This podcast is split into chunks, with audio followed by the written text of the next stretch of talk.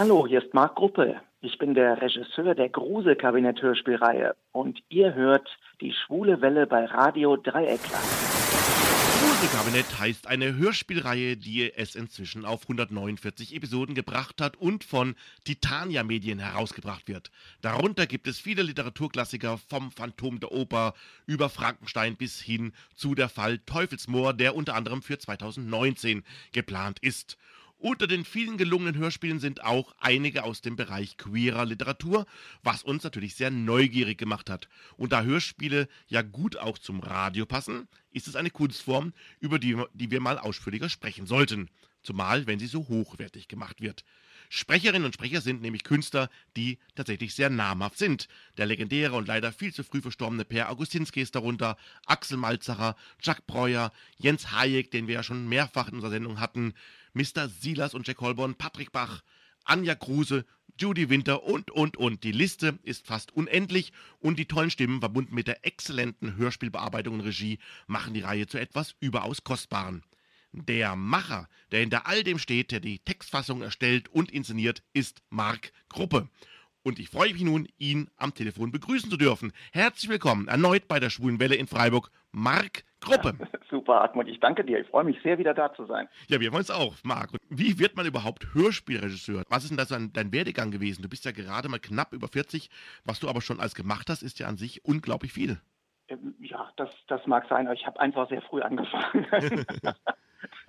Für mich war äh, klar, als ich, da war ich noch nicht ganz drei, als meine äh, Eltern mich das erste Mal mitgenommen haben ins Theater und ich diesen roten Vorhang gesehen habe und dieser rote Vorhang sich öffnete und äh, eine Märchenaufführung begann, da war für mich völlig klar, wo das für mich mal hingehen würde. Also da gab es äh, nichts anderes mehr als Theater und Oper und Operetten und äh, Anneliese Rothenberger im Fernsehen mhm. und ähm, diese diese ganze schöne schöne Welt. Und ich habe dann mit etwas über zehn angefangen, auch in dem gleichen Ensemble der Volksbühne Bergisch Neukirchen, die ich dann auch später 14 Jahre geleitet habe, künstlerisch, ähm, habe angefangen dort äh, aufzutreten, auch als, als Kinderdarsteller.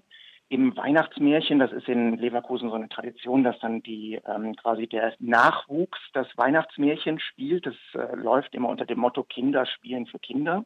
Mhm. Und es ist ein ganz, ganz tolles Konzept, also dass dann tatsächlich alle, alle Kinder die auch die Erwachsenenrollen spielen und so weiter. Und das ähm, schafft eine große Nähe zu dem jungen Publikum. Ne?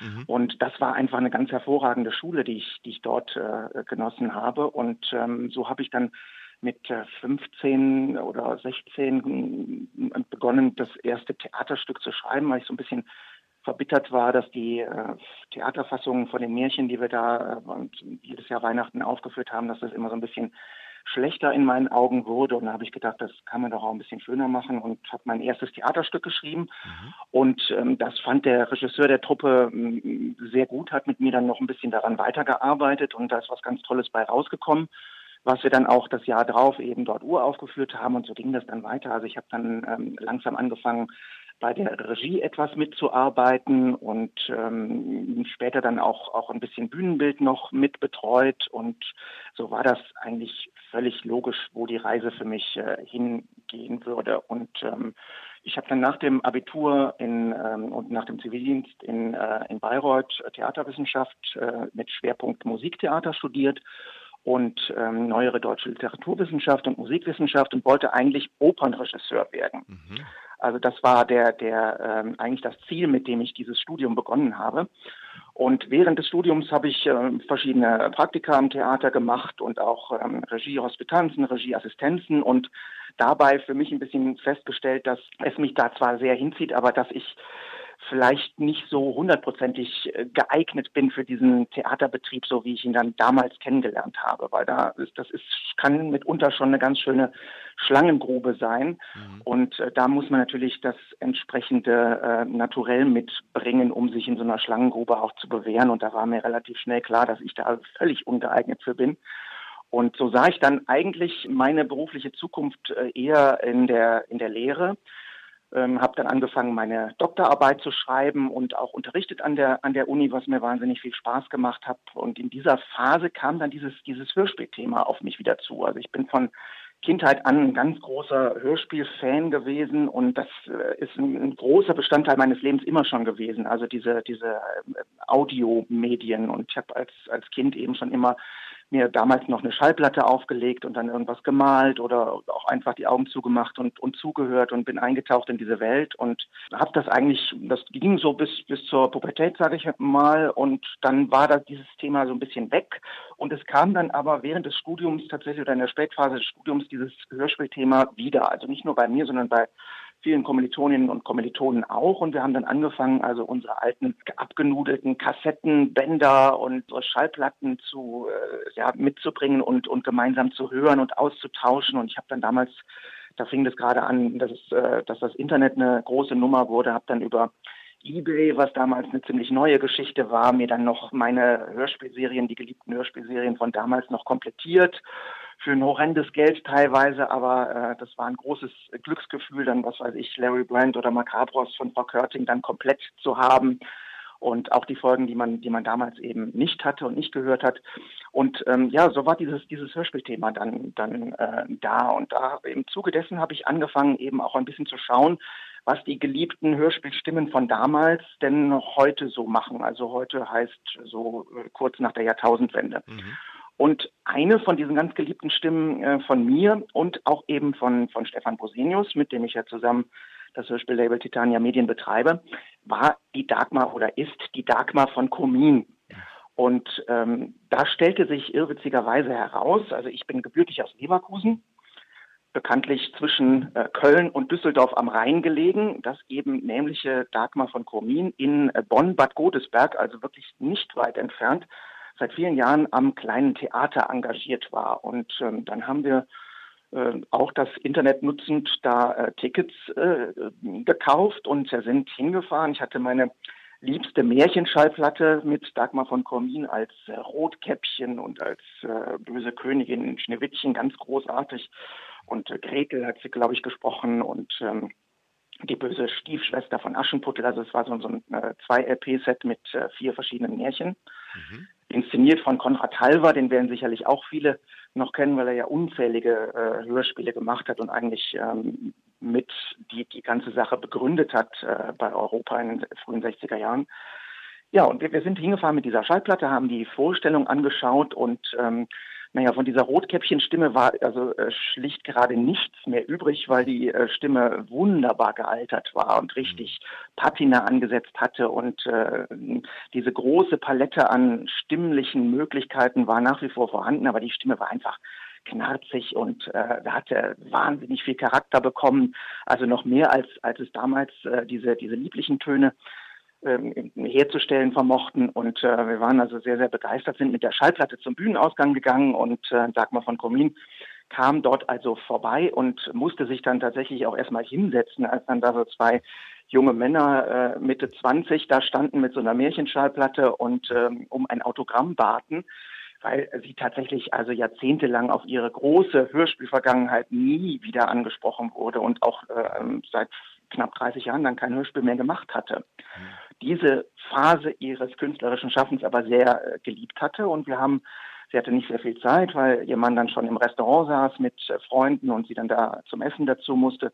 Deswegen haben wir dann die Telefonnummern ausgetauscht, weil sie sagte, sie kann sich also an diese, an diese Aufnahmen erinnern mit dieser Märchenschallplatte, aber sie hat da nie einen Beleg bekommen und hat das also auch noch nie gehört, was da eigentlich draufgekommen äh, oder rausgekommen ist. Und insofern hat sie dann gesagt, also ich glaube, Sie haben noch so manche Schätze, die ich irgendwann mal aufgenommen habe und nie gehört habe. Und äh, ich habe bestimmt auch einiges noch bei mir zu Hause, was Sie gar nicht kennen, was ich gemacht habe früher. Und naja, und so haben wir uns dann am nächsten Morgen dann zusammen telefoniert. Dann stellte sich noch heraus, dass äh, Dagmar von Komin in den 50er Jahren, also relativ am Anfang ihrer Bühnenkarriere, mit dem Lebensgefährten meiner besten Freundin aus Studientagen zusammen am Theater engagiert war. Dann haben wir die beiden noch zusammengebracht. Das war ein Riesenhallo, dass die sich nach all den Jahrzehnten wieder mal äh, zusammen telefonieren konnten und über äh, alte und, und neue Zeiten reden und schwelgen konnten. Ja, und da hat sich eine, eine sehr, sehr schöne Freundschaft entwickelt und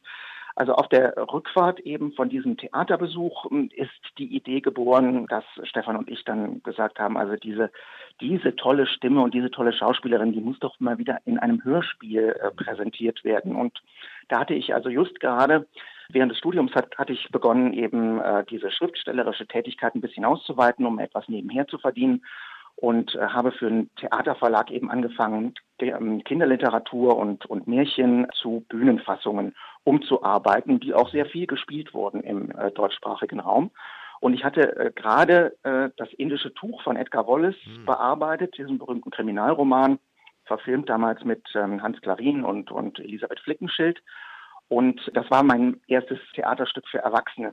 Und da ist ja eben diese sehr große fra dramatische Frauenrolle, also für eine geheifte Darstellerin, also diese ältere Lady Lebanon mhm. drin. Und ähm, ja, der Stefan dann, dann sofort gesagt, kannst du da nicht ein Hörspiel draus machen, weil das die Theaterfassung war ja schon fertig. Und hat er gesagt, setz, setz dich doch nochmal hin und äh, bearbeite das dann nochmal für fürs Hörspiel.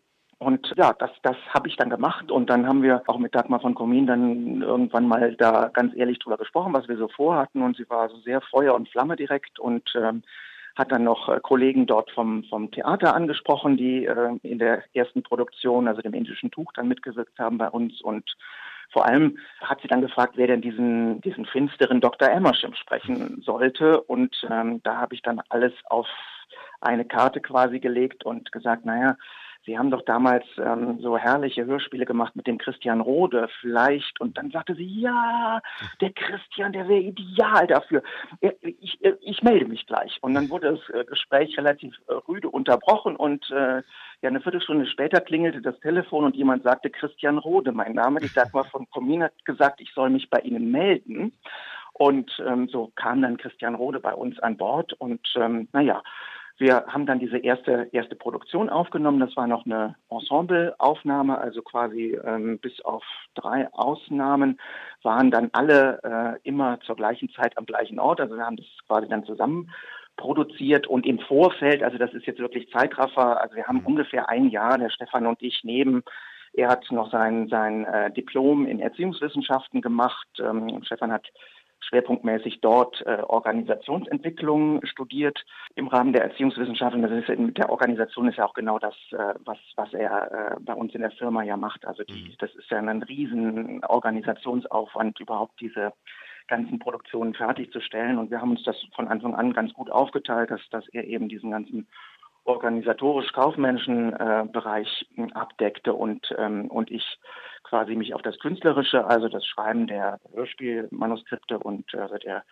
der äh, Dialogbücher und äh, der Regie und dem Schnitt und äh, diese Sachen konzentrieren konnte und ja, und äh, wir haben eben ein Jahr lang tatsächlich fast deutschlandweit äh, Seminare besucht und er hat seine Diplomarbeit geschrieben, ich habe an meiner Doktorarbeit ein bisschen weiter gearbeitet und wir haben das, das sehr ernst genommen, weil wir da auch wenig Fehler machen wollten und das ein schwieriger Bereich ist, weil da muss man da schon aufpassen und wissen, was ist die GEMA und wie macht man das und was ist die Künstlersozialkasse und äh, wie funktioniert das mit der Steuer und dann habe ich ein langes Urheberrechtsseminar gemacht. Das wissen ja alle drei Fragezeichen-Freunde, dass das ein großes Thema im Hörspiel auch ist und man da aufpassen muss, dass da alles im Lot bleibt und äh, man da wirklich äh, keine Fehler macht, äh, weil dann da natürlich auch schnell dann die Lichter wieder ausgehen können. Ne?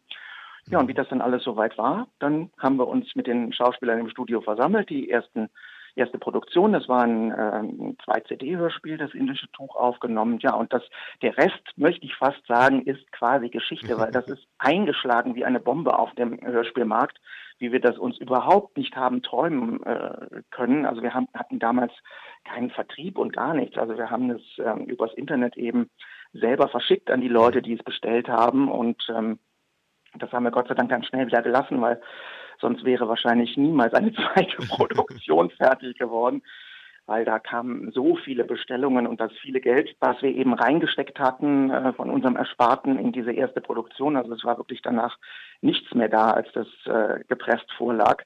Das kam tatsächlich dann doch relativ, also viel schneller, als wir es uns äh, zu hoffen gewagt hatten, kam dieses Geld retour und wir haben dann mit diesem Geld tatsächlich dann schon die ersten drei Folgen vom Gruselkabinett 2004 die Aufnahmen mhm. finanziert. Mhm. Das ist jetzt mal so der Abriss, äh, wie jemand, der eigentlich Opernregisseur werden wollte, dann beim Hörspiel gelandet ist.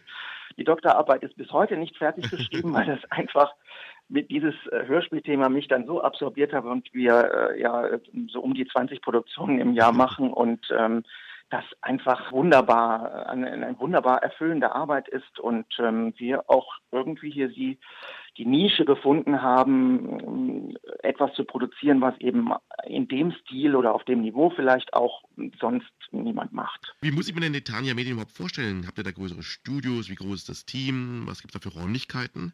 Ja, also, also seit äh, knapp acht Jahren haben wir tatsächlich jetzt ein eigenes Studio, aber wirklich erst seit acht Jahren seit wir nach, nach Hilden umgezogen sind. Mhm. Und ähm, ja, es ist, äh, klingt größer als es ist. Also es ist nach wie vor seit 2003 ein äh, Zwei-Mann-Unternehmen, also Stefan und ich. Und wir haben jetzt hier in der äh, Dachetage unseres Hauses jeder ein sehr schönes Büro und dann gibt es einen Aufnahmeraum für bis zu zwei Schauspieler.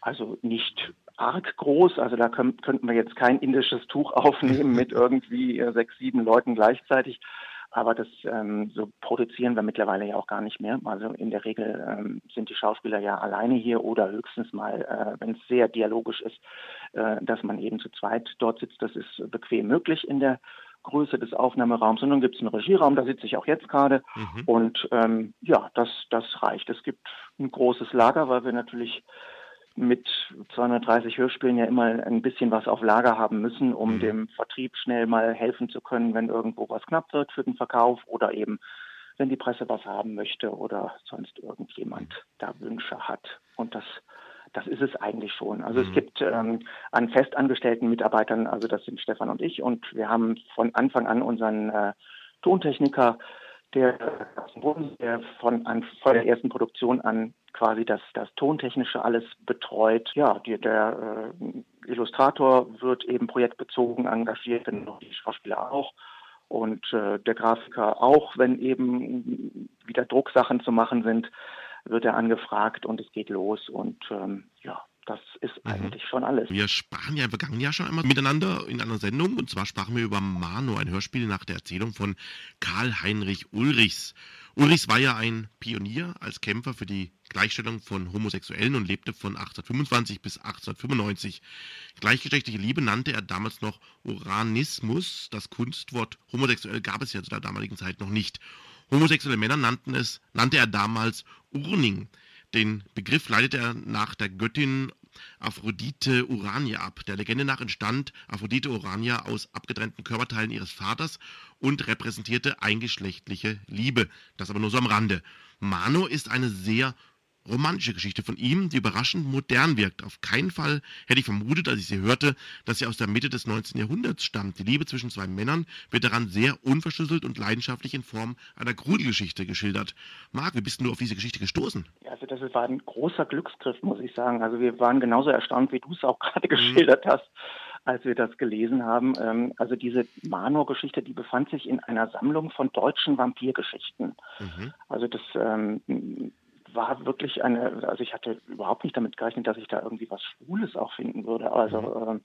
äh, das, also so, so viel mehr, was jetzt sich geeignet hätte für eine, eine Hörspielumsetzung, war nach meiner Erinnerung auch gar nicht drin in dem Band. Aber da habe ich gedacht, also das ist einfach auch so äh, unglaublich äh, überraschend, dass jemand zu so einer Zeit eine so derartig freizügige Geschichte mhm. da erzählt, mit einer wunderschönen Sprache, wie ich fand. Ich habe auch in der, in der Hörspielfassung also ja wenig da geglättet und das, das ähm, phasenweise ja tatsächlich auch eins zu eins übernommen, weil ich einfach die Sprache so mhm. unglaublich schön gestaltet fand und ähm, naja, und, und die, die Geschichte, das äh, spricht ja wirklich für sich. Also das mhm. fand ich schon äh, ausgesprochen mutig. Ja, um was geht's denn in der Geschichte? Also das spielt in einer, in einer Zeit auf den äh, Färöerinseln, ähm, also da so äh, Wind um Trost. Das ist so die, die Zeit ja zwischen heidnischer Zeit und wo langsam Christentum und so weiter da schon, schon kommt und ähm, eine sehr einsame, wenig besiedelte ja, also eine, einfach eine, eine Welt, die den Menschen auch schwer macht, dort zu leben. Und dort wohnt eben Har, der, äh, Sohn von einem Fischer und ist und der verunglückt mit seinem Vater zusammen in einem schweren Sturm und wird von einem einem äh, Jungen namens Manor dann gerettet und ähm, die beiden verlieben sich dann ineinander, also mhm. ganz schlicht gesagt. Das Problem an der ganzen Sache ist nur, dass dann der äh, Manor äh, zu Tode kommt, aber diese Liebe nicht endet und die Begegnungen und auch die sexuellen Begegnungen nicht enden. Das hat nur dann für den Haar den Nachteil, dass sein Blut immer ein bisschen weniger wird. Hm. Ja, ein sehr schönes Hörspiel, wenn ich, äh, wenn ich mal so nebenbei sagen darf, hat mir sehr gut gefallen. Und außer dass damals die Schule Welle gleich Kontakt mit euch aufnahm, habt ihr auch darüber hinaus viele Rückmeldungen zu dem Hörspiel bekommen? Also das war ja eigentlich relativ klar, dass das ähm, etwas werden würde, was äh, ein geteiltes Echo hervorrufen würde. Ich denke, es ist aufgrund des Covers, auf dem ja zwei relativ nackte Männer äh, auch in sehr eindeutiger Position sind, äh, haben wir schon gedacht, dass wir eigentlich genügend Warnsignale für die gesetzt haben, die ähm, jetzt äh, mit, mit gleichgeschlechtlicher Liebe so gar nichts am Hut haben. Aber äh, es haben natürlich äh, tatsächlich auch Liebhaber der Reihe zugegriffen, bei denen das so ist. Und es gab sehr, sehr, sehr, sehr viel, sehr positive Resonanz da auf dieses Hörspiel. Aber es gab natürlich auch quer durch den Garten unglaublich negative Zuschriften dazu. Und ähm, das äh, war quasi unbeschreiblich, muss ich sagen. Ja, die, melden sich dann, die melden sich dann richtig bei euch oder so?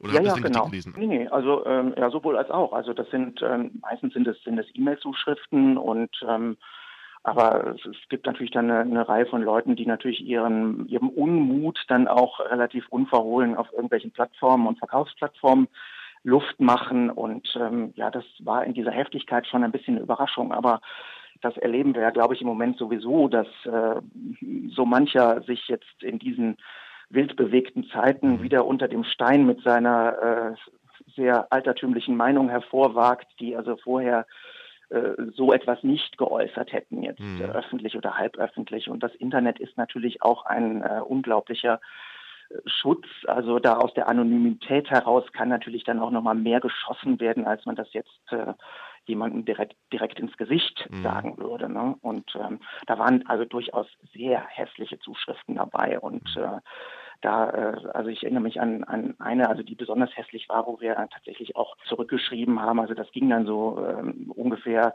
in die Richtung, ähm, ja, also die, diese, diese Folge landet also sofort in meinem äh, Mülleimer. Ich besitze ja sonst alle Folgen des Gruselkabinetts, aber das ist ja, also da war äh, von krankhaft und abartig, also dieses ganze Vokabular, was man ja kennt, war da äh, zu hören und also das hat uns so sauer aufgestoßen, dass wir, was eventuell auch ein Fehler gewesen ist, aber es ist, wie es ist, dann auch zurückgeschrieben mhm. haben, ja, dann äh, seien Sie doch so gut, machen den Mülleimer nochmal auf und können Sie die anderen 122 Folgen auch reinschmeißen, denn äh, diese Reihe wird ja nun mal von äh, zwei schwulen Männern produziert. Und dann war es also ganz am Ende. Also da äh, wurde dann so eingedroschen auf uns, mhm. wie wir das einfach nicht für möglich gehalten hätten, dass äh, sowas hier in, in 2017, also ja, naja, aber man, wie gesagt, man muss sich äh, ein bisschen wundern, aber letztlich ähm, eine ganze Reihe Leute fanden das mutig und, mhm. und gut. Und ich habe ja jetzt nichts reingeschrieben, was nicht vorhanden gewesen wäre. Mhm. Und äh, was ich also besonders eigentlich erheiternd an dieser ganzen Diskussion um dieses Hörspiel gefunden habe, ähm, es ist ja nun mal ähm, wirklich ja schon Folge 129 und wir haben, wir sprechen ja im Rahmen der Sendung jetzt sogar, wir haben natürlich einige äh, schwule äh, Paare dort schon gehabt oder, oder sagen wir mal schwule Charaktere oder auch einen, einen lesbischen Charakter und so weiter. Aber es äh, gab natürlich überwiegend, so wie das natürlich auch im Rest der Literatur ist, es gab überwiegend natürlich äh, heterosexuelle Verbindungen mhm. und heterosexuelle Sexszenen. Mhm. Und ähm, jetzt auf einmal so zu tun, als ob wir jetzt nur, weil das jetzt hier was Schwules war, da so richtig Gas gegeben haben, das fand ich also schon ein bisschen arg übertrieben, weil hm, da muss man sich einfach mal die, die ganze Palette an Hörspielen angucken und dann mhm. weiß man, dass wir eigentlich immer da, wo es eben hingehörte, es dann auch gemacht haben. Also egal was das jetzt ist. Also wenn da die, die Sexszene wichtig ist für die, für den Fortgang der Handlung, für die Dramaturgie, dann wurde sie so gut und so geschmackvoll, wie das eben in so einem schauerromantischen Hörspiel möglich ist, wurde sie gemacht. Und ähm, ich denke mal, es hat tatsächlich hier die Leute nur unglaublich provoziert, weil es eben zwei relativ junge ähm, Männer Männer gewesen mhm. sind. Ne? Und äh, das irgendwie befremd, befremdlich war. Also an den, äh, dem vielen Gestöhne, was wir mit, mit äh, Schauspielerinnen aufgenommen und eingespielt haben, Ähm, das also hat so mancher da geflissentlich überhört und gar nicht irgendwie als äh, ja, besonders wahrgenommen. Ne? Mhm. Ja, unglaublich. Aber ich kann nur sagen, mir hat sehr, sehr gut gefallen. Ich glaube, unseren Hörern wird es sehr, sehr gut gefallen. Eine sehr schöne romantische Geschichte, das Ganze. Und ähm, ja, also man sollte es auf jeden Fall anhören. Ich würde sagen, wir hören es auch mal rein, das Hörspiel. Ja, super. Ähm, und machen einen kleinen Ausschnitt. Und danach hören wir ein bisschen Musik und dann hören wir gleich noch über ein weiteres Hörspiel etwas, das eigentlich ganz gut zum Manor passt. Hallo, ich bin Jens Hayek und ich spiele den Benedikt Huber bei Unter uns. Und ihr hört gerade die Schwule Welle bei Radio Dreieckland. Wir sprachen eben schon mit Marc Gruppe über das Hörspiel Manor von Karl-Heinrich Ulrichs. Ein Hörspiel, das mich ein wenig daran erinnert, ist, es ist Camilla der Vampir von dem irischen Schriftsteller Sheridan Le Fanu. Ein wenig, natürlich nicht ganz, ist es die weibliche Variante von Manor und auch ähnlich früh entstanden, nämlich 1872. Damit ist diese Vampirgeschichte vor, vor Bram Stokers Dracula geschrieben worden. Um was geht es denn bei Camilla der Vampir?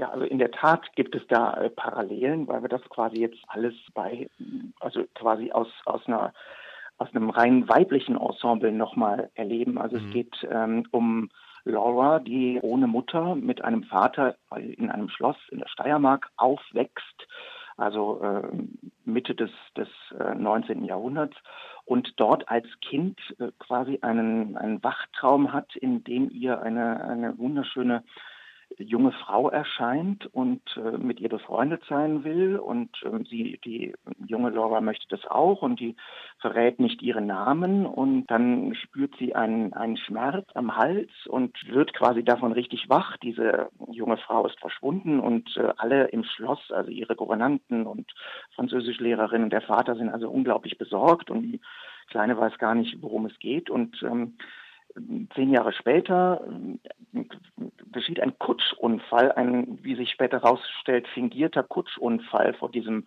Schloss. Und ähm, eine adelige Frau lässt ein junges, offenbar bei dem, äh, also ihre Tochter, ein, ein junges Mädchen, in der Obhut der Schlossbewohner, weil sie ganz dringend weiterfahren muss. Und ähm, ja, das, das Mädchen ist verletzt, soll sich ausruhen. Und es, ähm, ähm Laura ähm, fühlt sich sofort erinnert an diesen Traum und äh, erkennt diese, dieses Mädchen wieder. Und das äh, Wiedererkennen ist gegenseitig. Und ja, die, die, äh, diese junge Frau hatte also äh, angeblich auch diesen Traum und äh, gaukelt jetzt dieser Laura vor, dass sie irgendwie so ein, so ein Band miteinander verbindet. Und das wird so eine ganz merkwürdige Freundschaft zwischen den beiden. Das ist auch eine ganz merkwürdige Person, diese junge Frau, sehr schön, aber sehr geheimnisvoll, mit merkwürdigen Angewohnheiten und naja, also mehr will ich gar nicht verraten, mhm. aber es geht eben in so eine Manor-Richtung und man kann eben daran eigentlich ganz schön schon sehen, genauso wie wie Har und Manor ja auch so Heranwachsende sind, sage ich jetzt mal, ist das hier eben ähm, bei den Damen auch. Ne? Also die mhm. Laura und, und Camilla sind einfach auch in einem, in einem nämlichen Alter, wo auch bei äh, später von der Präferenz her eher heterosexuelle Menschen ja auch mal in Zuge des Heranwachsens durchaus ja äh, homosexuelle Neigungen entdecken. Das mhm. ist ja nicht besonders ungewöhnlich. Und das wurde hier tatsächlich von den beiden Autoren ganz schön in so einen fantastischen Kontext in Literatur gegossen. Mhm. Ich mache ja selber immer so äh, Gruselhörspiele hier in Freiburg und ich habe auch sehr viele Texte darüber gelesen, über Gruselgeschichten und so weiter. Aber die Geschichte kannte ich wirklich überhaupt noch nicht. Wie kam es denn zu der Geschichte? Also ich habe während meines Studiums, ähm, wie ich ja schon sagte, habe auch ähm, neben der Theaterwissenschaft auch äh, neuere deutsche Literaturwissenschaft ähm, studiert. Ähm, gut, das ist jetzt kein deutscher Text, insofern war das jetzt nicht in der Literaturwissenschaft, aber viele andere Dinge, die wir später zu Hörspielen umgearbeitet haben, kannte ich eben durch meine, mein Literaturwissenschaftsstudium, weil ich schon äh, damals eben schwerpunktmäßig mich mit dieser fantastischen Literatur dort auseinandergesetzt habe. Und über Camilla habe ich tatsächlich im Rahmen der ähm, Theaterwissenschaft mal ein Referat gehalten. Mhm und bin da insofern sehr eingestiegen in, in diese Thematik. Also äh, das ist äh, ja sehr, sehr interessant, was der Lefenio da ähm, geschrieben hat und eigentlich auch prägend für die, für die ganze Gattung. Wie kam es überhaupt dazu, dass es in dieser Zeit, der zweiten Hälfte des 19. Jahrhunderts, so viele Vampirgeschichten eigentlich gibt? Es gibt ja einige auch Geschichten, die ihr auch ähm, vertont habt, aber wie kommt es denn da? Hast du da eine Theorie? Ja, also ich meine, los ging es natürlich alles, da, da sprechen wir sicherlich gleich, wenn wir über den Vampir sprechen, mhm. wir noch drüber. Also los ging es ja im frühen 19. Jahrhundert, aber tatsächlich, da hast du ja recht, ist so also richtig äh, ab geht es quasi mit dieser Gothic Novel ja erst Mitte und, und Ende des 19. Jahrhunderts. Ja, also da ähm, gibt es natürlich eine Fülle an Forschungsliteratur. Also ich denke mal, dass das äh, auf jeden Fall eine Zeit gewesen ist, wo sehr viel im Umbruch war durch die Industrialisierung und äh, quasi die, die moderne Großstadt und diese Dinge ähm, anfingen zu existieren und entsprechend natürlich die Leute auch ein bisschen verunsichert bis überfordert waren mit diesen ganzen unglaublichen neuen technischen Errungenschaften. Und das Ganze war dann, also es ist ja vor allem ein Phänomen in, in der englischen Literatur, das Ganze war dann natürlich noch äh, gepaart mit dieser, ja, mit diesem, ja, dieser, dieser verklemmten äh, Sexualmoral des viktorianischen Englands, also mhm. wo die Damen alle hochgeschlossen und äh, nichts äh, durfte an Haut zu sehen sein und eben nachdem äh, Victorias Mann gestorben ist, diese, diese äh, höfische Trauer und dass Victoria eigentlich quasi bis zu ihrem Tod nur noch in Schwarz gegangen ist und quasi dem ganzen Zeitalter auch so einen, so einen morbiden Stempel dadurch aufgedrückt hat. Das, das spielt da alles mit rein und ähm, ich denke, dass äh, eben unter diesem hoch zugeknöpften natürlich eine ganze Menge brodelte. Und äh, das ist dann eigentlich kein Wunder, dass sich das in, in Literatur so äh, die Bahn brach und äh, eben natürlich auch so äh, Dinge wie Prostitution und so weiter ein großes Thema wurden. 1888 dann die Jack the Ripper Geschichte in, in äh, London, die fürchterlichen Morde dort. Und ja, das spielt da alles rein und das präsentiert uns unter anderem, wir werden noch drauf kommen, natürlich auch Oscar Wilde, dieses, diese Halbwelt, die sich da neben dieser ganz züchtigen Welt immer mehr zu etablieren begann, äh, in, in seinem, ähm, das Bildnis des Dorian Gray. Mhm. Und äh, ich denke, das hat tatsächlich ganz viel damit zu tun, dass jetzt auf einmal diesen fantastischen Gestalten, diesen nachtaktiven Wesen, die nach Blut und ähm, ja freier Liebe kann man fast sagen, äh, quer durch den Garten äh, wird also alles genommen, was geht und durch die Betten getobt, dass eben solche Figuren da geboren werden mhm. und äh, dass meistens dann aristokratische Figuren auch sind. Ne? Und mhm. das hat natürlich auch immer direkt ein bisschen was Schwules äh, durch den durch den Habitus und äh, durch die äh, Garderobe und äh, Frisuren und eben dieses vornehme äh, Benehmen und ja, das, mhm. das spielt da alles eben ebenso rein. Also sehr, sehr spannende Geschichte. Mhm. Im Vergleich zu Bram Stokers Dracula gibt es ja auch bei Camilla viele Elemente auch der modernen Vampirgeschichten, also sehr viel früher praktisch schon. Camilla meidet das Sonnenlicht, wenngleich er davon noch nicht vernichtet wird. Sie kann durch Wände gehen und schläft in einem Sarg. Hat sich eigentlich Stoker da später von inspirieren lassen? Also das, das, kann, das kann man natürlich wahrscheinlich nicht abschließend äh, feststellen, mhm. aber also die Forschungsliteratur ist schon der Meinung, dass es so ist. Und ähm, er wird es sicherlich gekannt haben und die, die Parallelen, also du hast äh, gute Sachen gerade schon aufgezählt, mhm. die liegen sehr auf der Hand. Und ähm, er hat es ähm, sowohl die Camilla als auch den Vampir von Polidori sehr, sehr schön äh, weitergesponnen und eine ganze Menge äh, guter Dinge noch, noch von sich aus hineingewoben und vor allem das ja auch ganz clever eben so quasi als so eine Art Briefroman aufgezogen, den Dracula. Und das mhm. macht ja diese Multiperspektive auf, auf dieses Geschehen, macht ja diesen Roman auch ähm, heute noch so spannend. Wir haben das für die Hörspielversion ja auch versucht, ein bisschen aufzugreifen, weil es äh, sehr, sehr faszinierend einfach von der Struktur auch ist, dieser, mhm. dieser Dracula. Ja, hören wir jetzt erstmal in das Hörspiel kurz rein, dann bleiben wir aber noch einen Moment bei dem Thema Vampire. Hallo, ich bin der Kai Noll und ich spiele den Rufus Sturm bei Unter uns. Und ihr hört die schwule Welle im Radio Dreieckland. Hört zu. Das war eine kleine Kostprobe aus dem Hörspiel Gramilla der Vampir dessen Regisseur Marc Gruppe wir gerade am Telefon haben. Marc, eben schon sprachen wir von einer Vampirgeschichte, die deutlich vor Bram Stokers Dracula entstand. Aber die erste Famili äh, Vampirgeschichte entstand bereits deutlich früher, nämlich 1816. Das war ja jener berühmte Sommer ohne Sonne, in dem nicht nur Europa aufgrund von einem Vulkanusbruch praktisch kaum Licht abbekam.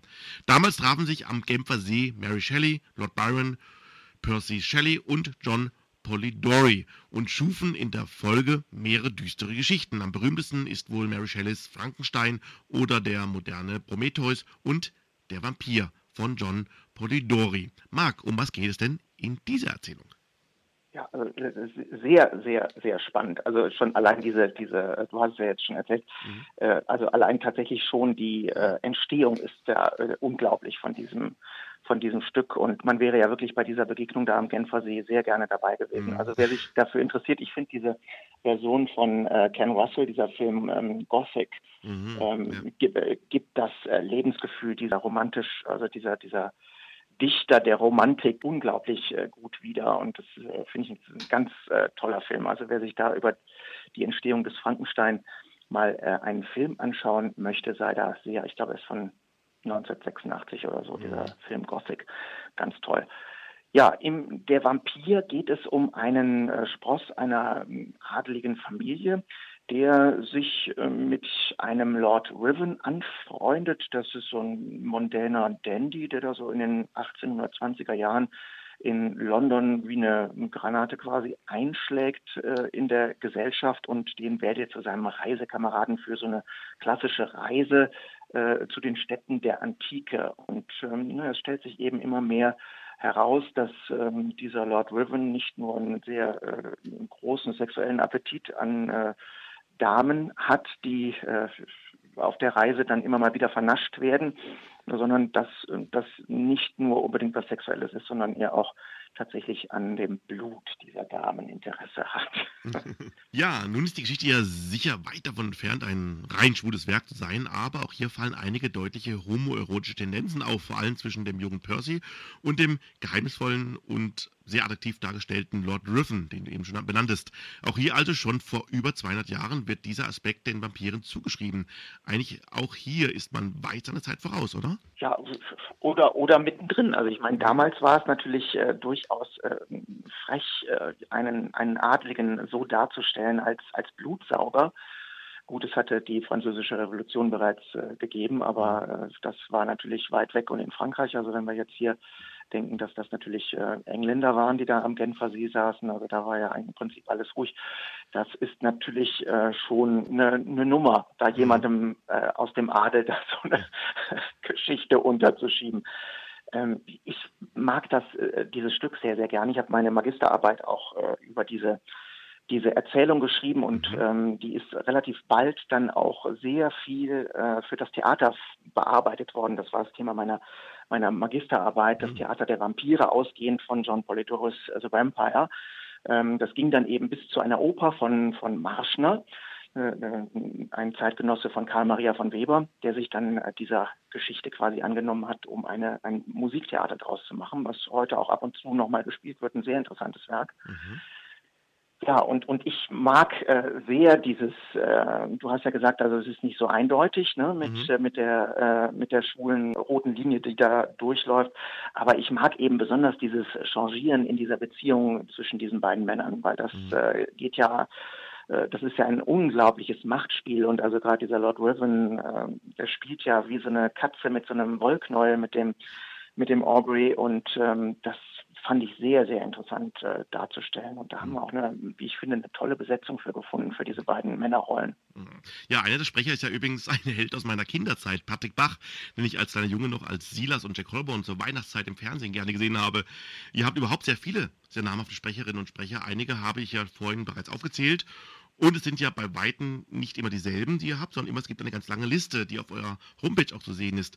Wie kommst du an die ganzen Sprecher überhaupt ran und vor allem, wie suchst du die aus? Beim Film oder TV, da castet man ja. Wie beurteilst du, wessen Stimme für welche der unzähligen Rollen, die du ja zu inszenieren hast, äh, welche da geeignet ist? Also in Absprache mit, mit Stefan Bosenius natürlich, mhm. aber das sind ähm, aus dem Bauch heraus Entscheidungen. Das ist einfach der beste Ratgeber für, für solche Dinge. Also da, ähm, klar, bei der einen oder anderen Partie muss man dann sicherlich ein bisschen länger überlegen, aber wenn das Dialogbuch äh, geschrieben wird, eigentlich schon im Schreibprozess, ähm, habe ich da ja eine ganz klare Vorstellung, was für eine Art von Stimme das äh, sein muss und was für eine Art von Energie der Schauspieler quasi mitbringen muss, der mhm. diese Rolle dann sprechen soll. Und ähm, entsprechend fragen wir dann die äh, Schauspieler und, und Schauspielerinnen dann an dafür. Dass das jetzt weit über 300 mittlerweile sind, das hat sich einfach so ein bisschen so verselbstständigt. Also es fing mit einem mit einem kleinen Kreis an und ähm, die waren eigentlich in der Regel immer äußerst zufrieden mit der Zusammenarbeit und äh, empfahlen dann wieder Kollegen und die empfahlen dann wieder Kollegen und so ging das dann mhm. fröhlich weiter, dass wir diese diese große Zahl an, an Schauspielern und Schauspielern, Schauspielerinnen ähm, eben verpflichten konnten. Mhm. Wie lange dauert überhaupt so eine Produktion eines Hörspiels? Ich denke, das längste wird wahrscheinlich die Erarbeitung des Textes sein, also praktisch die Dramatisierung. Oder irre ich mich da?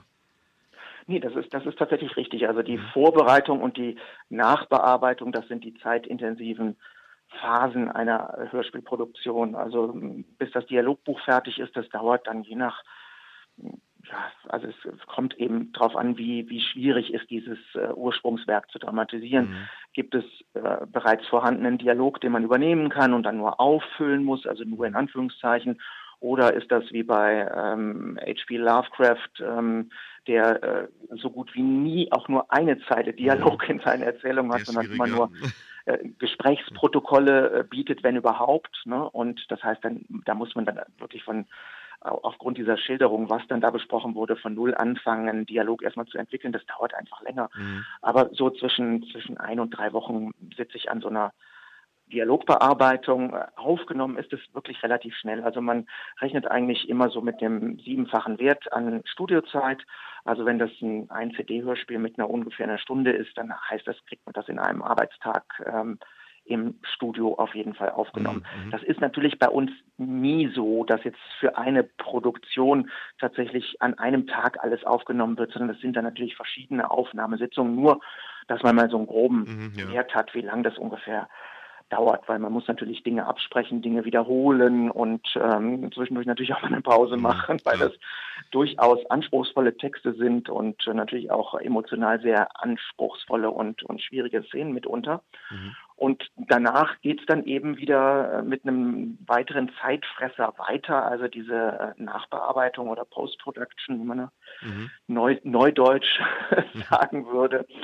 Das braucht einfach seine Zeit. Also ich schneide an einer Gruselkabinett-Folge auf einer CD dann schon so drei Tage. Also das, mhm. äh, die Zeit braucht man einfach, um das aufgenommene Material zu sichten und dann auch eben wieder so in, in die Reihenfolge und den Rhythmus zu äh, schneiden, wie das äh, sein muss und wie das gehört. Da lege ich dann die Musik auch schon drunter und das Ganze geht dann zu unserem Tontechniker Carsten Bunse und der beschäftigt sich dann erstmal zwei, drei Tage alleine damit Vielleicht, wenn das Aufnahmen sind, die äh, nicht nur bei uns hier in Hilden im Studio entstanden sind, sondern wir nehmen ja ganz viel in Berlin auch auf mit den Synchronschauspielern dann dort vor Ort in dem Studio, was mhm. wir anmieten für die Tage. Und ähm, manchmal wird auch in, in München aufgenommen. Und ähm, da muss man natürlich schon schauen, dass äh, hinterher das nicht zu hören ist, äh, dass es an unterschiedlichen Stellen aufgenommen ist. Und dann werden die Räume kreiert, mhm. wie groß, wie klein, wie hallig und so weiter. Wie soll das äh, draußen klingen? Äh, ist das irgendwas äh, in der Stadt, wo es dann doch nochmal Reflexionen gibt von Gebäuden? Oder sind wir ganz auf freiem Feld oder im Wald? Und mhm. äh, diese Dinge. Und ähm, der Carsten legt dann auch schon nach äh, Angaben, die ich in die in die Datei schon äh, reingeschrieben habe, legt dann schon ähm, die Geräusche äh, drunter, die diese, wir werben ja immer damit, äh, atmosphärische Hörspiele zu produzieren, mhm. die eben diese Atmosphäre dann auch herstellen. Also dass man dann tatsächlich dann auch ähm, den Kamin, die Standuhr oder die Kaminuhr oder äh, das Blätterrauschen draußen, der heulende Wind im Schornstein und äh, diese Dinge dann drunter legt. Und ähm, dann komme ich äh, sicherlich für drei Tage nochmal dazu mhm. und wir gehen dann Szene für Szene das ganze Hörspiel durch und äh, verteilen quasi dann auch so eine Stereo-Aufteilung, also wer kommt von wo und geht nach wo und äh, wo geht die Tür auf, welche Schritte nehmen wir und ähm, wo wird jetzt Tee eingeschenkt, in der Tasse gerührt. Das sind ja alles Dinge, die mhm. Quasi in der Nachbearbeitung dann erst äh, zugefügt werden. Ne? Oder mhm. wenn es eben durch die Betten gehen soll, ähm, wo ist jetzt findet Bewegung statt, wo raschelt das Bettzeug und äh, oder wo knarzen die äh, Bettfedern, das kommt ja alles vor. Mhm. Ne? Und das ähm, ist ungefähr, ähm, kann man sagen, also auch etwas, was so ein, also wenn wir, wenn wir wirklich durcharbeiten, kann man es vielleicht in einer Woche schaffen. Ähm, aber es im Grunde genommen dauert dieser Nachbearbeitungsschritt genauso lange wie die Vorbereitung mit dem Dialogbuch. Also die Aufnahmen sind genau wie du sagst, mhm. das, was tatsächlich, wenn das erste, der erste Schritt geschafft ist, äh, tatsächlich dann relativ schnell zu erledigen sind. Hast du beim, bei der Erstellung einer, einer Hörspielfassung eigentlich auch Kontroll, Kontrollinstanzen? Gibt es dann Verlag, der so reinquatscht? Ich kenne es unter Adam her, dass die manchmal ein bisschen reinreden. Hast du das auch oder bist du da relativ frei? Also wir sind ja im Vertrieb von, von Bastei Lübbe, also von mhm. äh, Lübbe Audio und äh, seit vielen Jahren, ich glaube seit zwölf Jahren schon. Mittlerweile ist das eine sehr erfolgreiche Zusammenarbeit, weil es so eine mhm. schöne Ergänzung auch zu der hauseigenen Serie John Sinclair, der Geisterjäger ist. Also dieser schauerromantische Grusel ist was völlig anderes, aber im Prinzip ergänzt es sich ganz schön. Mhm. Und ähm, da gibt es aber jetzt ähm, nicht wirklich Vorgaben. Also wir, mhm. wir, reichen da unsere Ideen ein und was wir, was wir gerne machen möchten. Und das hat eigentlich in den zwölf Jahren jetzt, nein, es hat äh, da noch nie irgendwie äh, Tadel gegeben. Wir hatten mal ein Cover, was jetzt äh, für die Buchhändler ein bisschen zu nackt gewesen wäre. Da hat dann der äh, Illustrator noch ein, äh, ein Morgenmäntelchen der Dame angezogen und dann war das dann auch in Ordnung. Ähm, das sind einfach so, so Dinge, ähm, da ist es natürlich auch gut, wenn ein, ein Vertrieb seine Kundschaft kennt und eben auch weiß, das wird jetzt so nicht funktionieren, weil es ähm, einfach dem denjenigen, die es dann verkaufen müssen, ein bisschen zu freizügig mhm. ist und ähm, ja, so wurde dann da der liebenden Toten, das war die Folge 26, wurde dann noch äh, etwas übergezogen, dass es nicht ganz so, so nackend war. Ansonsten bespreche ich natürlich alles hier mit Stefan. Also ähm, mhm. äh, ich bin so eingespannt hier in die künstlerischen Produktionsprozesse, dass ich nicht mehr so sehr viel dazu komme, über das hinaus, was ich alles schon kannte an äh, Vorlagen, die man vertonen konnte aus dem Studium heraus oder aus meiner eigenen Beschäftigung mit dem Genre ähm, hinaus. Und ähm, Stefan ist tatsächlich im Moment jetzt seit vielen Jahren schon derjenige, der äh, liest, liest, liest und mhm. da also wirklich auch wie ein äh, literarisches Trüffelschwein äh, wunderbare Dinge aufspürt und äh, unter anderem eben auch den Manor da gefunden hat. Ne? Mhm. Und äh, und das ist ähm, ganz super. Also wenn er irgendetwas vertonenswert findet, kriege ich das quasi äh, vorgestellt und, und lese dann quasi äh, die Sachen, wo er jetzt schon gesagt habe, das, äh, das findet er also sehr, sehr gut. Und wenn das eben bei mein Eindruck, mein Leseeindruck genauso ist, äh, dann wird es gemacht. Und dann ist natürlich Stefan auch der Korrekteur, der erste Korrekteur für die Dialogfassung. Ne? Mhm. Also da äh, wird hier natürlich sehr engmaschig zusammengearbeitet. Mhm.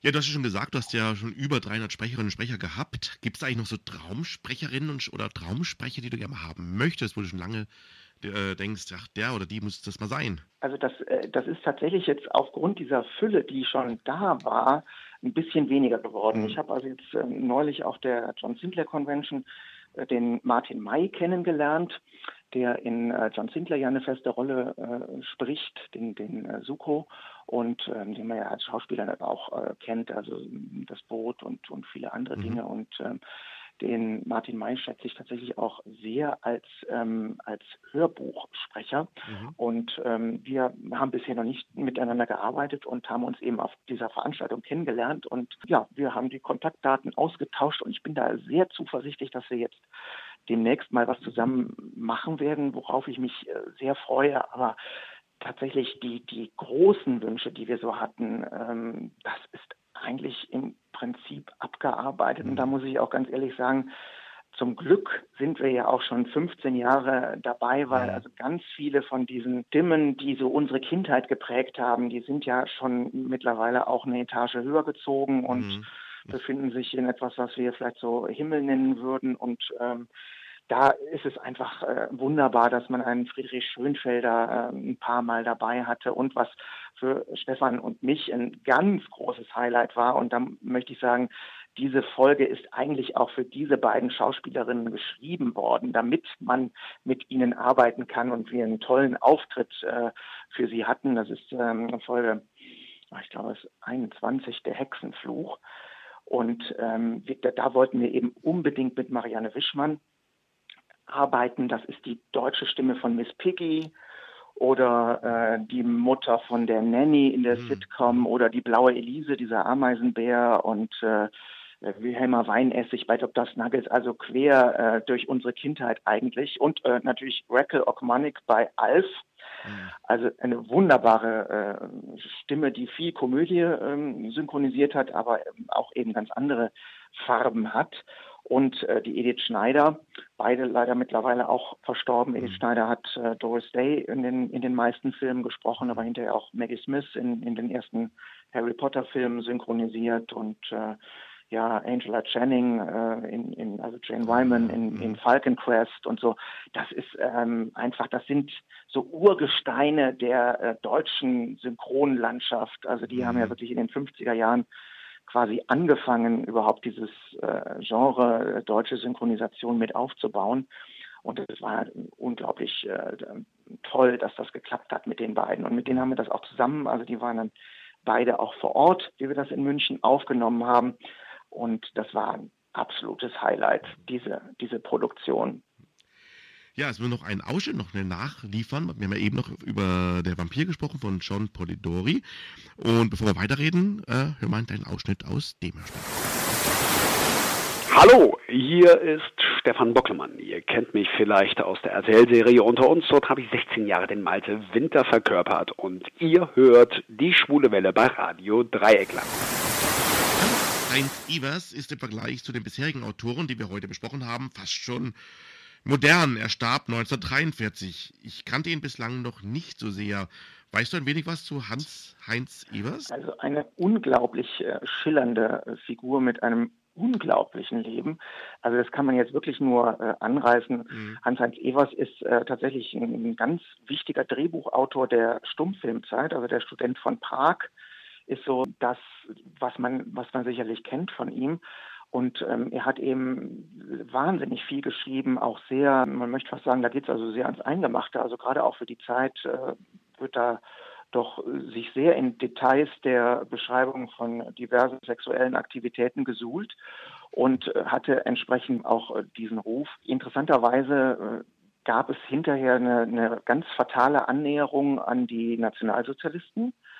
Und äh, da hat er eine sehr irrige Phase gehabt, sage ich mal. Und das ist ihm völlig vor die Füße gefallen, weil dass je mehr natürlich dieses Regime fortschritt, seine äh, Bücher aufgrund der gerade schon erwähnten Dinge, nämlich dann sofort auf diesen Listen gelandet sind und verboten wurden und er letztlich an diesem ähm, fatalen Irrtum in seinem Leben dann mehr oder weniger auch zugrunde gegangen ist und äh, in sehr ärmlichen Verhältnissen dann noch während des Krieges gestorben ist. Hm. Das Hörspiel, um das es jetzt geht, heißt Alraune. Harry Potter-Fans mögen dabei aufhorchen, denn auch dort taucht eine Alraune auf. Aber Alraunen tauchen auch schon in früheren Texten häufig auf. Was ist denn eine Alraune? Ja, das ist äh, also so, so weit ich mich da jetzt zurückerinnere, ist es eine, eine knollenartige Nachtschattengewächspflanze, die äh, entsteht, wenn also der, wenn ein hinzurichtender Mensch auf dem Kreuzweg gehängt wird und was üblicherweise wohl passiert bei so einem Strangulationstod, dann äh, quasi durch eine letzte Erektion es zu einem Samenerguss kommt und der Samen auf den Boden fällt und äh, dann wächst da so eine Alraune. Mhm. Ich, ich, hoffe, dass ich das jetzt, es ist schon ein bisschen her, dieses Hörspiel. ich hoffe, dass ich es einigermaßen richtig jetzt wiedergegeben habe.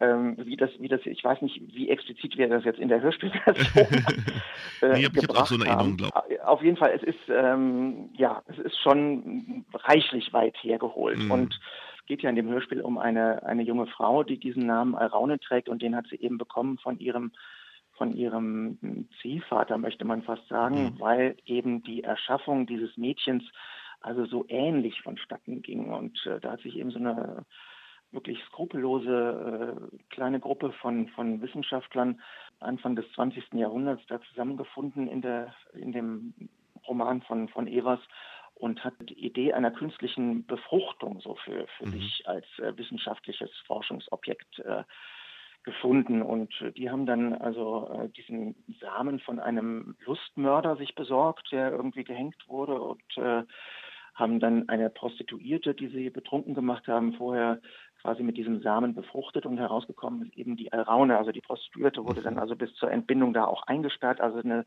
also man möchte sagen, schon ein starker Tobak, der, den der Evers da äh, geschrieben hat. Also, äh, dass sowas dann tatsächlich natürlich Naserümpfen hervorgerufen hat, äh, kann man sich äh, vorstellen. Aber äh, es, es, geht ja auch lustig weiter. Es kommt ja alles vor in, in diesem Roman. Also dieser mhm. Wissenschaftler, der das ja alles zu verantworten hat, ähm, hatte eine sehr, sehr große Neigung zu sehr jungen Knaben und äh, das wird also auch sehr unverhohlen da geschildert, äh, wie dann da diese, diese armen Jungs dann da äh, ihm zugeführt werden und äh, schwer traumatisiert quasi da äh, diese Räumlichkeiten auch wieder verlassen. Und es kommen also eine ganze Reihe an anderen Dingen auch noch vor. Unter anderem verliebt sich auch eine Frau in diese Alraune. Also diese Alraune ist mhm. eine sehr begehrenswerte, sehr triebhafte Person, sehr skrupellos ähm, es wird alles ein bisschen auf diese künstliche Befruchtung oder diese Art der Erschaffung dieses Mädchens äh, zurückgeführt und im Grunde genommen eigentlich jeder, der so in ihren Bannkreis kommt und also es hat auch ein bisschen was Vampirisches ähm, also man verfällt ihr sehr schnell und äh, eigentlich stürzt sie alle, die irgendwie in ihre Nähe kommen, so oder so ins Unglück. Mhm. Was vielleicht noch interessant ist anzumerken, viele haben die Nase gerümpft, aber die Auflagen, äh, gerade auch die Startauflagen und die Nachauflagen dieses Buches, ähm, gerade so, so äh, in Richtung äh, Erster Weltkrieg und so weiter, mhm. als äh, Frontlektüre und so weiter, die waren in unglaublichen Höhen. Also das wurde gelesen wie verrückt, weil es eben doch äh, sehr explizit mhm. diverse Dinge dem Leser unterbreitet, wo äh, woanders dann nur so mit dem unter dem Deckmäntelchen so drüber gesprochen wird. Da ist der Evers dann tatsächlich sehr direkt. Was ich übrigens auch mal fragen wollte, ihr habt immer einen sehr guten Sound und vor allem habt ihr sehr bombastische und stimmungsvolle Musik in euren Hörspielen. Wird die eigentlich speziell für euch eingespielt oder habt ihr dazu ein ganz großes Archiv? Musik ist ja sehr wichtig für eure Atmosphäre bei den Hörspielen. Absolut, absolut. Ich bin ja, wie gesagt, angetreten mal mit meinem Studium, um ähm, Opernregisseur zu werden. Also ähm, Musik ist für mich jetzt, wenn ich inszeniere und, und die Hörspiele sind ja nun auch Inszenierungen, äh, ist ein ganz wichtiger, integraler Gestaltungs- ähm, äh, Bestandteil und ähm, die, die Musik ist also maßgeblich auch äh, für die Atmosphäre wichtig. Mhm. Das sind genau, äh, du hast es äh, genau richtig gesagt, das sind äh, tatsächlich ähm, Produktionsmusiken, also da äh, erwirbt man quasi ein Nutzungsrecht. Mhm. Das ist nicht exklusiv jetzt für uns geschaffen, sondern mhm das sind Komponisten, die eben ins Blaue hinein, sage ich jetzt mal, äh, komponieren und das kann man sich eben anhören und dann kann man ein Nutzungsrecht daran äh, erwerben mhm. an diesen Musiken und die Kunst besteht im Grunde genommen natürlich dann darin, wie und wo dann die Musik ähm, eingesetzt wird und das ist tatsächlich etwas, da wüsste ich gar nicht, wie ich das beibringen oder vermitteln sollte. Das mhm. ist eben auch so eine, so eine aus dem Bauch Entscheidung. Ne? Also mhm. Also das ähm, ergibt sich bei mir dann auch schon ganz schnell beim Schneiden, was wozu ich da greife oder wo ich gucke äh, in unserem großen äh, Soundarchiv, äh, mhm. welche Musik da passen könnte. Und da wird natürlich noch ein bisschen hin und her geschoben, weil es ja auch ähm, ganz entscheidend ist, äh, wo fängt die Musik an und ähm, Warum? Also löst die, die Musik jetzt irgendeine Emotion bei dem Schauspieler aus oder ist es eben umgekehrt? Also äh, quasi, dass, dass, äh, dass er eine Idee hat und quasi die Musik jetzt dann nochmal eine neue Bedeutungsebene, also danach erst anfängt und eine, eine neue Bedeutungsebene darauf macht. Ähm, da muss man dann gucken von Fall zu Fall, wie das am besten einzusetzen ist. Was auch immer sehr ja, einprägsam ist, wir haben es vorhin schon erwähnt, ist euer Cover. Sind die also immer aus derselben, aus derselben Hand und habt ihr dann einen speziellen Künstler, mit dem ihr schon immer gearbeitet habt? Also wir haben ja angefangen mit ähm, Fotos auf den Covern, die so Sepiafarben eingefärbt waren oder, oder teilweise eben auch ähm, bunt eingefärbt waren. Das waren so die die ersten, hm, ich glaube, die ersten, ja, sind die ersten neun, sind, glaube ich, erschienen vom Gruselkabinett auch noch so. Mhm. Ähm, das war mal so der erste Zugriff. Das war tatsächlich das, was wir so mit Bordmitteln machen äh, konnten damals. Der Stefan Bosenius ähm, hatte also für sich auch mal ins Auge gefasst, der Fotograf zu werden und ähm, verfügte über die entsprechende Ausrüstung und das entsprechende Wissen. Und ähm, da haben wir quasi damit angefangen, also dass wir für Camilla dann unsere liebe Freundin Kati entsprechend äh, geschminkt haben und äh, äh, entsprechend gekleidet haben, eben so ein bisschen vampirisch. Dann sind wir nach Düsseldorf auf den Nordfriedhof gefahren, wo übrigens Hans-Heinz Ebers begraben liegt. Mhm. Und da gibt es so herrliche verfallene äh, Mausoleen, Gruften und so weiter. Und äh, da haben wir ähm, eine tolle Fotosession mit, mit Kati gemacht und äh, die war auch schon auf dem Cover von das indische Tuch und ähm, ja und andere Freundinnen ähm, Isabel und und so weiter die sind dann alle auf anderen Covern noch gewesen als Denker und äh, als äh, Amulett der Mumie und später haben wir mit so Schlossfotos gearbeitet für Gruselkabinettfolgen. Es hat sich aber herausgestellt, wie wir dann zu Lübbe in den Vertrieb gewechselt sind, aber auch schon vorher, dass ähm, das tatsächlich irgendwie ein Manko gewesen ist. Also da gab es ähm, relativ schnell auch Zuschriften, dass die die Hörer äh, sich gemeldet haben und gesagt haben, ja, sie, finden es unglaublich ähm, hochwertig, was sie da hören. Aber irgendwie diese, diese Fotos und diese, da hatten wir so eine grelle John Sinclair-artige Gruselkabinettschrift da oben drüber. Das fanden wir jetzt einfach zu ähm, schrill und zu plakativ und ähm, einfach nicht dem angemessen, was man tatsächlich hört. Mhm. Und da haben wir dann nochmal sehr intensiv uns mit diesem Thema äh, beschäftigt und äh, haben gesagt, ja, müssen wir einfach jemanden finden, der äh, was malt. Ne? Also auch so ein bisschen im altväterlichen Stil. Das ist ja auch das, was dann gut passt zu der Art, wie die Hörspiele erzählt sind und zu der Art, wie sie auch äh, in, von den Schauspielern vorgetragen werden. Das ist ja alles eine äh, ne, ne, ne Sache, die sehr klassisch ist und dass man eben auch so eine klassische Cover-Illustration hat. Und zu der Zeit kam gerade bei dem ähm, Europa-Label äh, die Huibu-Hörspiele äh, mhm. neu raus. Und da mhm. gab es ja für die letzten acht Folgen keine LP-Ausgaben damals mehr in den 80er Jahren, sondern die sind nur auf, ähm, auf MC erschienen. Und da hat man auf jemand anderen zurückgegriffen, der die Cover äh, gemalt hat. Und das waren so komische Buntstiftzeichnungen, die also mhm. auch wirklich sehr hässlich waren. Und für die Neuauflage jetzt ähm, nach der Jahrtausendwende ähm, hat man dann einfach jemanden gesucht, der auf Grundlage dieser Buntstiftzeichnungen jetzt im Stil wie die anderen 16 Huibu-Cover gewesen sind, die Hans Möller gemalt hatte, ähm, der da aber nicht mehr, nicht mehr zur Verfügung stand, ähm, der das eben dann in dem Stil malt. Und da hat Europa eben Virus Askin gefunden in München, einen ähm, türkischstämmigen Maler, der sehr, sehr viel Kinoplakate gemalt hat, sehr viel Werbung gemalt hat, für Comichefte äh, Cover-Illustrationen gemacht hatte und äh, sehr klassisch geschult war. Und die acht Huibu, die acht letzten Huibu-Cover, die haben mich wirklich als Huibu-Fan umgehauen, weil die waren so toll von der Farbwirkung und von der Detailfülle und so weiter. Und da habe ich zum Stefan gesagt, lass uns doch diesen, diesen Herrn Askin anfragen. Und dann stellte sich heraus, dass er also sehr gruselaffin ist. Und wir haben dann unser Problem geschildert und haben gesagt, wir schicken Ihnen mal ähm, jetzt äh, drei Folgen dann können Sie sich das mal anhören und äh, dann sind wir gespannt, was Sie uns vorschlagen. Und das waren eben die ersten drei Folgen, Camilla, der Vampir und das Amulett der Mumie und die Familie des Vampirs. Und er hat sich dann entschieden, die Familie des Vampirs als erstes zu illustrieren und hat da einen umwerfenden Entwurf für gemacht. Und wir waren also hellauf begeistert und er hat also schallend gelacht am Telefon und hat gesagt, das ist doch nur die Aquarellskizze. Also wir waren da schon völlig fasziniert und also er hat sich königlich amüsiert, hat gesagt, ich mache das dann hinterher in der Reinzeichnung nochmal in schön und in Öl und so weiter. Und das hat er tatsächlich auch gemacht, es hängt bei uns hier im Büro das, das Original. Und ähm, das ist ein, ein unglaublich tolles Cover geworden. Und er hat dann eben diesen, den wir jetzt seit äh, dem Wechsel zu Lübbe dann eben auch rückwirkend für die bis dahin schon erschienenen Folgen dann äh, verändert haben, diesen Gruselkabinettrahmen dann gemalt, in dem dann eben immer jetzt diese wechselnden Cover-Illustrationen ähm, sich befinden. Mhm. Und ähm, ja, und Firus Askin ist äh, leider vor einigen Jahren gestorben, sodass wir ähm, ja, so in den, in den 60er Folgen fand dann ein Wechsel statt, wobei er noch ein bisschen, äh, wir hatten ein, ein paar Titel, äh, da war ziemlich klar, dass die irgendwann kommen würden im Gruselkabinett. Da hatte er schon etwas vorgearbeitet, mhm. sodass dann also quasi bis zur Folge äh, 98, glaube ich, kommt immer mal wieder von ihm auch etwas vor.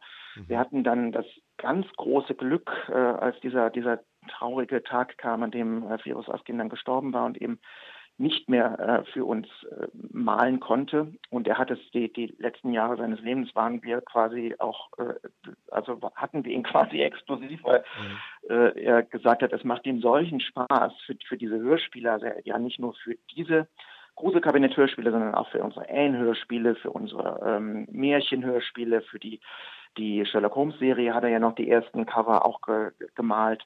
Ähm, es hat ihm unglaublich viel Spaß gemacht, weil das eben auch genau seine Themen gewesen sind. Und ähm, ja, es wurde ein, ein, ein paar Jahre vor seinem Tod ein äh, Buch veröffentlicht über sein Lebenswerk von einem äh, Verlag äh, aus Bergisch Gladbach.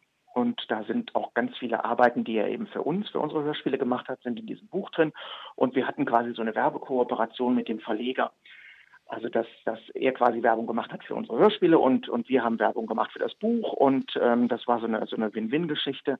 Und wie Virus Askin dann verstorben war, meldete sich dieser Verleger und sagte, also er will ja nicht pietätlos erscheinen, aber ähm, ob, wir, ob wir einen Nachfolger suchen. Ne? Und dann haben wir mhm. gesagt, ja, ja, auf jeden Fall, weil es muss ja weitergehen. Ne? Und das hätte auch, auch Virus Aski natürlich vor allem gewollt, dass es quasi nur in gute Hände abzugehen, mhm. das abzugeben, dass es weitergeht. Und dann hat er gesagt, ja, er hat ein, ein ähnliches Buch gerade gemacht mit einem äh, Künstler, der ähm, äh, auch türkischstämmig äh, Ertugrul Edirne heißt und äh, ob er uns dieses Buch mal schicken äh, dürfte. Und dann haben wir gesagt, wunderbar, sehr gerne. Und er schickte dieses Buch und äh, es stellte sich raus, dass da also Cover-Illustrationen für ähm, Comic-Veröffentlichungen von Bastei Lübbe drin waren, die ich aus meiner Kindheit auch kannte und noch hatte und wahnsinnig mochte. Und ähm, Ertugrul Edirne hat eine, einen ähnlichen Hintergrund, also nicht nur äh, kulturell, sondern einfach von seiner Ausbildung her.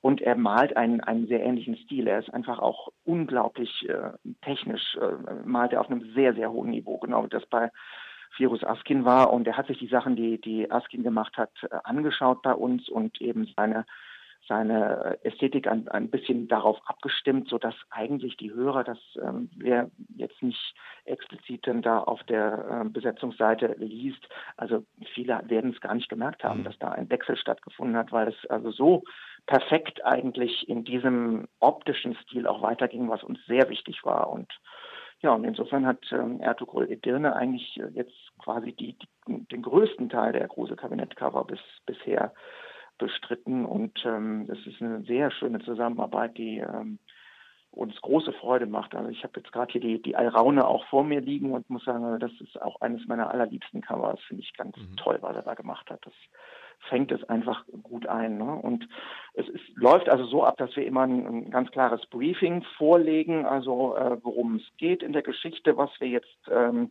gerne auf diesem Cover dargestellt hätten und auch ähm, schon Farbwünsche äußern, ne? weil das mhm. ist, ähm, was wir auch gesehen haben, ist immer relativ ähm, klar strukturiert äh, von der von der vorherrschenden Farbe, dass es auch eine gute Signalwirkung hat und einfach auch zu der Atmosphäre dessen, was man hört, hinterher passt.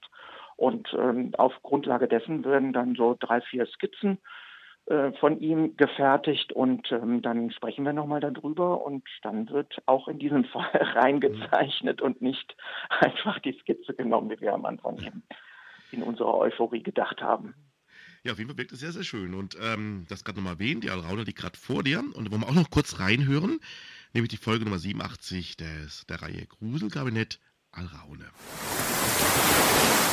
Hallo, ich bin Ulrich Gravwunder, Regisseur des gerade noch im Europapark laufenden Stückes Rolantica. Und Sie hören gerade die schwule Welle bei Radio Dreieckland. Ja, wir sprechen heute über Hörspiele aus der Reihe Gruselkabinett und natürlich darf da, wenn es um homoerotische Werke geht, eines nicht fehlen. Das Bildnis ist Dorian Gray von Oscar Wilde. Marc, für die drei oder vier Menschen, die das Werk noch nicht kennen, um was geht es denn da in aller Kürze? London 1890er Jahre. Ein ähm, Maler ist äh, verliebt in einen unglaublich schönen jungen Mann namens Dorian Gray und malt ein Bild ein, ein Porträt dieses, dieses jungen Mannes und ähm, der Dorian Gray ist dann von der, also es ist, ähm, wenn er dieses Bild sieht ähm, und der verliebte Maler hat eben auch so eine ganze Liebe zu dieser Person in dieses Bild hineingelegt. Und es ist für den Dorian Gray dann, dann so ein Schlüsselerlebnis, dieses sein eigenes Bild dort zu sehen. Und er spricht quasi so den Wunsch aus, dass er immer schön bleiben möchte, so schön wie er auf diesem Bild ist und das Bild dann dafür altern soll. Mhm. Und man muss ja immer muss ein bisschen aufpassen mit dem, was man sich wünscht, gerade in der fantastischen Literatur, mhm. wobei ich jetzt, gut, das ist jetzt Oscar Wilde, aber es ist ähm, durchaus sicherlich, was diesen Aspekt betrifft, der fantastischen Literatur, zuzurechnen. Ja, Oscar Wilde, der ja relativ dandyhaft und schwul lebte, schrieb seinen einzigen Roman bereits ja um 1890. Wir wissen, dass er selber später einen spektakulären Prozess durchlebte, der ihn aufgrund seiner Homosexualität vom Gipfel des Olymps in die Niederungen des Gefängnisses und in Exil fallen ließ. Der Roman erschien knapp fünf Jahre vor dem Prozess und der Verurteilung. Dafür, dass Homosexualität im viktorianischen England ein großes Tabu war, ist es in dem Roman sehr explizit erwähnt. Weißt du was darüber, wie es damals aufgenommen wurde, der Roman? Ähm, also es ist tatsächlich vielleicht, da muss ich mich ein bisschen schuldig bekennen, jetzt in der Hörspielversion ein bisschen expliziter als in dem Roman. Also mhm. ähm, es, klar kommt es, kommt es vor, die ähm, beiden tragenden Männerfiguren, äh, der, der Maler äh, Basel und der, ähm, äh, naja, wie heißt er? Der Lord Henry heißt er? Lord Henry ähm, ist auch, ja, so, ja, es ist Lord Henry, genau. Ja. Lord Henry, äh, die haben ja beide eine, eine sehr große ähm, Affinität zu, zu Dorian Gray, die natürlich eine sexuelle Komponente hat. Das ist durchaus möglich, dass, dass wir das jetzt hier ein bisschen deutlicher natürlich gespielt haben als der Oscar Wilde, das in seinem Roman ähm, vielleicht auch ansprechen konnte. Also ich denke, die, äh, die das verstehen wollten, haben das auch so verstanden. Mhm. Aber es, ähm, es ist nicht so ausschweifend in dem, in dem Buch, wie man jetzt durch diverse Vertonungen und ähm, Dramatisierungen als Theater, als Ballett, als Musical oder als Oper vielleicht jetzt meint. Ne? Also es mhm. wird, wird, natürlich erwähnt, dass Dorian Gray hinterher auch homosexuelle Affären hat. Also der nimmt ja sowieso alles mit, was irgendwie am Wegrand mhm. ist. Äh, weil bei ihm kommt es ja nicht drauf an. Er weiß ja, dass ähm, er nie verlebt aussehen wird, sondern eben dieses Bild eine schreckliche Metamorphose mhm. durchmacht und eben alles äh, auch was er an bösen Dingen tut, ähm, mhm. sich in dem Gesicht dieses, dieses Porträts abzeichnet. Mhm. Also insofern denke ich, ähm, es kommt wahrscheinlich tatsächlich in der Drama in, generell in der Dramatisierung kommt es schwuler rüber, als mhm. es äh, tatsächlich im, im Roman geschrieben steht. Ja, das Bild des Dorian Gray sind solche Werke eigentlich ähnlich wie zum Beispiel auf Frankenstein eigentlich so Meilensteine für dich, die du dann auch unbedingt in der Reihe drin haben möchtest? Oder ist für dich einfach das nächste Hörspiel immer das Beste und der nächste Meilenstein? Also der, äh, Franken, der erwähnte Frankenstein und, und der Dorian Gray, das sind tatsächlich ähm, natürlich unter anderem die Dinge, ähm, wenn man in diesem Bereich äh, Hörspiele produziert, dann muss man einfach mhm. diese, diese äh, Stoffe umsetzen. Und äh, aber das äh, trifft eigentlich auf alles zu, was wir heute besprochen haben. Also mhm. Ähm, das hätte ich mir natürlich damals, wie ich da meine Magisterarbeit über der Vampir geschrieben habe, auch nicht äh, zu träumen gewagt, dass dann Patrick Bach dann in einer Hörspielversion mhm. von der Vampir unter meiner Regie dann da mal die Hauptrolle spricht und äh, auch, dass ich äh, dann Camilla mal mal vertonen äh, darf oder Dracula ist natürlich so ein, so ein Meilenstein, aber mhm.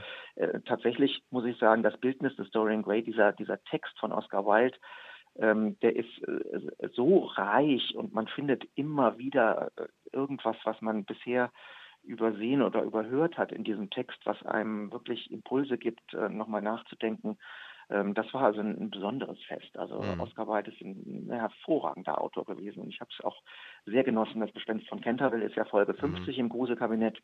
Ähm, habe auch sehr genossen, dieses Gespenst von Canterville zu machen, weil einfach die Sachen so äh, schön erdacht sind mhm. und so wunderbar geschrieben sind. Also die Charaktere so plastisch und die, die Sprache einfach so unglaublich äh, feingliedrig. Das ist auch eines meiner Lieblingsgeschichten. Ich habe früher mal selber so Hörspiele aufgenommen, aber mit allen alle Stimmen immer gesprochen, so als Kind früher. Und Spencer Canterville habe ich so oft gemacht, dass ich, glaube ich, auswendig konnte am Ende. Jetzt nicht mehr, aber damals konnte ich es. das ist ja auch wirklich ein, ein sehr ja. dankbarer Stoff, gerade für eine Audio. ja, stimmt, ja. Ja, du hast es schon erwähnt, aber wir, wie gesagt, wir reden die ganze Zeit über die Reihe Gruselkabinett, aber du hast ja noch andere Reihen, du hast eben schon gesagt, vielleicht ganz kurz, was gibt es außer mit Gruselkabinett noch? Ich, also, wir haben eben gehört, Indische Tuch ist, glaube ich, so eine Krimi-Reihe, die ihr habt. Genau, das, das, so hat es mal angefangen. Die haben wir dann relativ schnell eingestellt, diese Reihe. Mhm. Das fing eben an mit dem indischen Tuch. Dann haben wir als, äh, das hieß Krimi-Klassiker, die Reihe.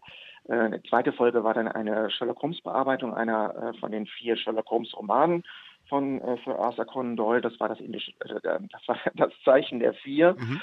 Und ähm, dann kam nochmal ein Edgar Wallace-Titel, äh, Die blaue Hand. Und äh, dann haben wir nochmal zwei Einzel- äh, CDs mit jeweils zwei äh, klassischen Sherlock Holmes Geschichten gemacht und dann war die Sache ähm, zu Ende, weil äh, dann gerade eine, äh, die Konkurrenz eine äh, sehr große Sherlock Holmes Serie an den Start brachte und dann immer ausgerechnet die Fälle, die wir uns dann auch als nächstes ausgeguckt mhm. hatten, die wurden dann auch angekündigt und da hatten wir dann einfach auch irgendwann keine kein Lust mehr mhm. auf so einen Wettlauf und das Gruselkabinett ist eingeschlagen wie no, nur was auf dem Markt und wir haben dann einfach gesagt, was soll das, dann äh, lassen wir die jetzt den Sherlock Holmes äh, machen und ähm, wir konzentrieren uns auf das Gruselkabinett, haben da ein bisschen mehr gemacht. Sherlock Holmes kam dann vor ein paar Jahren äh, zurück, weil es eben sehr, sehr oft auch von den Hörern gewünscht war, die eben unser Ermittlerteam mit äh, Joachim Tenstedt als äh, Sherlock Holmes. Das ist unter anderem die deutsche Stimme von John Malkovich und mhm. ähm, Detlef Bierstedt als Dr. Watson. Das ist ähm, unter anderem die Stimme von George Clooney. Mhm. Also wir haben ein relativ äh, dynamisches, äh, knackiges äh, Sherlock Holmes und Dr. Watson Duo da gewählt. Und für die habe ich dann also auch äh, neun ähm, neu geschriebene Sherlock Holmes Fälle erstmal für diese Reihe verfasst und danach haben wir dann wieder ähm, Arthur Conan Doyle Bearbeitungen gebracht. Jetzt geht es wieder dahin zurück, dass es quasi äh, auch neue Fälle für Sherlock Holmes sind, die auf ähm, anderer ähm, Kriminalliteratur aus der Zeit basieren, also wo quasi ich als Dialogbuchautor ähm, Holmes und Watson Fälle ermitteln lasse, die dann in den Originalgeschichten andere gelöst haben. Mhm. Und das ist äh, sehr spannend, weil ich da natürlich auch immer so äh, kleine Nettigkeiten zwischen den beiden einbauen kann und äh, die Geschichte zwischen Holmes und Watson so ein bisschen weiterführen kann. Das macht äh, sehr, sehr viel Freude und kommt gut an. Und wir haben ähm, einmal im Jahr machen wir so Richtung Weihnachten auch ein klassisches Familienhörspiel. Also das ist in diesem Jahr das Däumelinchen von Hans Christian Andersen. Mhm. Sind relativ oft Kunstmärchen von, von Andersen, also kleine Meerjungfrau, Schneekönigin, das haben wir alles schon gemacht. Und äh, ja, und in dieser Reihe auch eben von Charles Dickens, äh, Fröhliche Weihnachten ist das gut, Der kleine Lord und Alice im Wunderland, also die Nils Holgersson, so diese ganzen ähm, schönen Dinge. Das macht uns sehr, sehr viel Spaß, auch, auch sowas dann mal zu bieten. Der Markt mhm. für Kinderhörspiele ist einfach sehr schwierig.